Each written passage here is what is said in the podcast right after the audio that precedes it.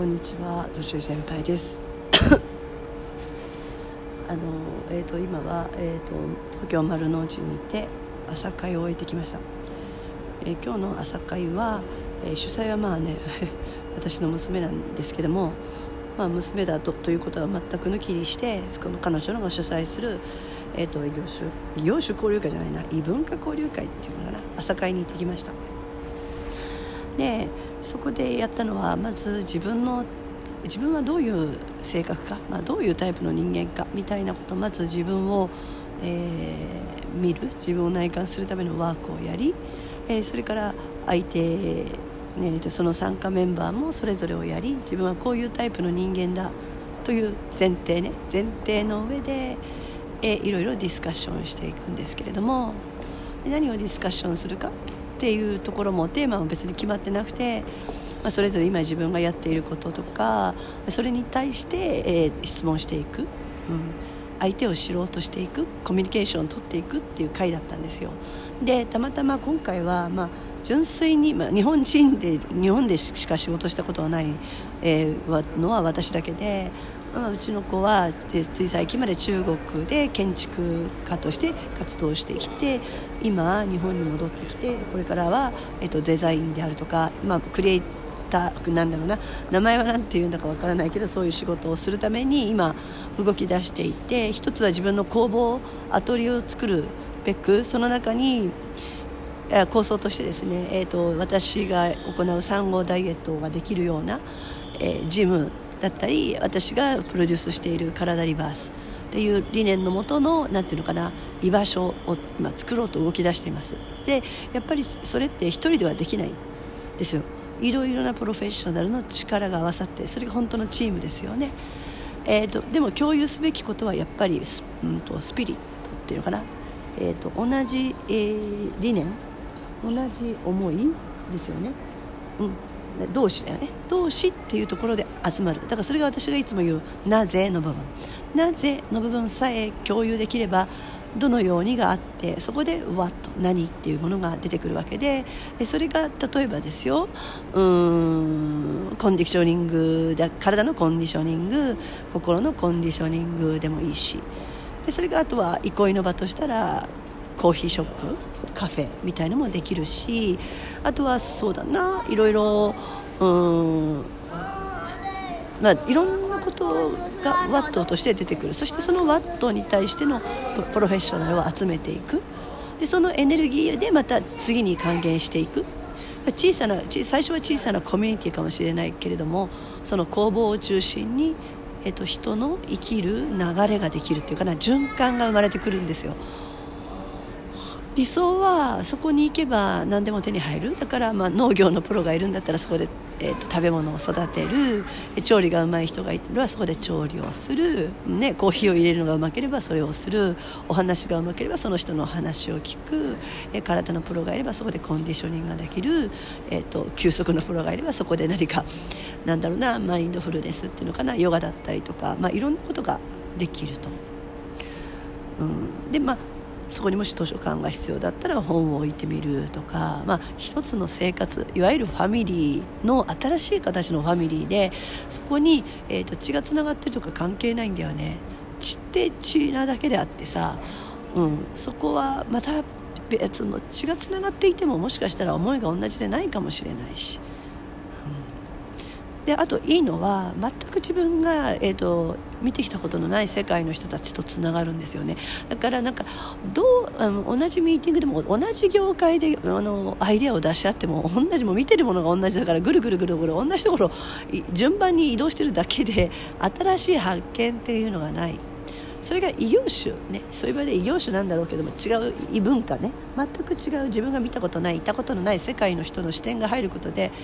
それが化学反応っていうのか新しいものができていくそのなんか瞬間に立ち会えたっていうのは本当になんか嬉しいですよ。うんでそれがまあ娘が主催するってことはああこの子にはこういう血がある意味自分に似た血も流れていながらもまた新しいクリエイティブさが生まれているしそこからもっともっと世界広がっててね。今日一緒だったのはね中国から日本に来ている、えーと、インテリアデザイナーさん。で日本の企業に就職し企業っていうかなアトリエに就職しながらも、まあ、彼女の視点でいろんなものを創作している内装だったりインテリア。あとはもう一人は、えーとね、彼女の中学の時の同級生なんだけど、まあ、その同級生の中でいち早くもう起業した。ででなんか企業にいわゆる会社に雇われることがどうもそれには馴染めなくてでもやってみたけどなんか2回ぐらいドロップアウトしたんですって。でそこの理由も教えてくれて、うん。まあ、雇われたくないっていうことではなくその何かを事を起こすのにスタートを起こすのに、ね、やっぱりスピード感がやっぱり企業っていうか大きな企業になっちゃうとなかなか進まないわけじゃないですか結局いろんなところに話し通して最後の印鑑が押されないと動かないみたいなところに自分はちょっと違和感を感じてだったら自分で起業起業しちゃえって言ってやってて今なんかいろいろ国をまたいで活躍しててでそのことあった時にやっぱりあのね娘と同じ年だけどやっぱり大人に見えたっていうか一人の立派な立派っていうか社会人自立してる男性でしたね。もう一人の中国の人もあのやっぱり日本語はわからないんだよでも、まあ、なんとかねみんなで英語を駆使して英語でね 英語でコミュニケーションを取れたんで私もああこれ最近英語使ってなかったなと思ったりすっごい頭も使ったし、ね、いつも慣れている日本語だったら当たり前にコミュニケーションができるのがやっぱり文化が違うとねやっぱりなんとかコミュニケーション取らなきゃいけないって思うからあこういう機会って大事だなと思ってて。うん、すごいいい回でした。うん。でねやもうやっぱり自分の世代になると50歳過ぎるともうなんかこういうもんだっていうふうにどっか折り合いつけてあ思っちゃうんだけれどもやまだまだ若い人たち20代30代ってさなんかさあのおじさんおばさんは今時の若い子はどうのこうのって言ってるけどさいや逆だわよ、うん、今時の若い人。もう意識高い人はどんどんどんどん進んでるしいちいち文句言ってないよ。あの日本のシステムがこうだとかなんとか言ってないよ。そこで何ができるかってどんどんどんどん模索して探ってどんどん動いてる人たちもいる。私はそういう人たちに、まあ、ついていくじゃないけど一緒にいてね。でなんか自分ができることをしていきたいなと思ったんですよ。うん。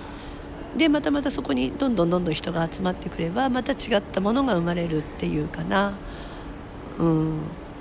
う今はもう国とかその会社とか肩書きとかそういう同種で集まってても何のなんか発展がないよね、うん、と思ってて。そういう意味の異業種交流会じゃないですよね。なんかただただ名刺交換してなんかビジネスの展開があるんじゃないかっていうものとはなんか違ってえー、違う？なんかねなんだろうな、うん、頭の中身だったり思いだったり文化っていうのがミクスチャーされる世界っていやこれこそクリエイティブなんだろうなと思ってそんな中に入れる自分もなんか嬉しいです。はい。だいぶ声も治ってきましたが。はい、でそこでもやっぱりあの中国での子育ての話も聞けたしあなるほどなってやっぱり日本と違うところがあるんだなと思ったけどでもまだまだできることもあるんじゃないか日本もと思ったわけです。はい、いやいい回でした、うん、土曜の朝ねどう時間を使うかであ人生変わってきますよ。確かに週末疲れてね、えー、ゆっくり寝たい。まあその休養も大事だけどただただなんとなくぼーっとするのか。でこうやって出会いの場を求めて出会いの場を求めじゃないね。何かの可能性があるところに行く。っていうのは本当の引き寄せの法則だと思う。でそこで出会うっていうのはやっぱり何か共通のなんかそれこそなんか変なスピリチュアルじゃなくて本当に何かのスピリットで集まるんじゃないかな。エネルギーで集まるんじゃないかなと思うのでいや私もどんどん、ね、エネルギーをこうあのエネルギーという意味の発信を続けていきたいなと思います。はいなのでちょっといろいろこれから起こることを楽しみにしていてほしいなと思うし何か、まあ、自分にできることがあるんじゃないかっていう人はどうぞ年先輩のところに来てほしいなと思います。うんあの産後ダイエットっていうのはあくまでも産後ね、えーと、生まれ変わって本来の自分らしく生きようぜっていうことなんでね、えーとまあ、別に産後じゃなくてもいいですけどねあの自分の何かを変えたい体を変えたいマインドを変えたいという人はどうぞ私のそのオンラインサロンに集まってくれればなと思ってます。こういう朝会で、まあ、とりあえず一旦触れてみるっていうのもありですしあのお試しにねちょっと話す会みたいなのもあの開催していますのでどうぞ来てください。では。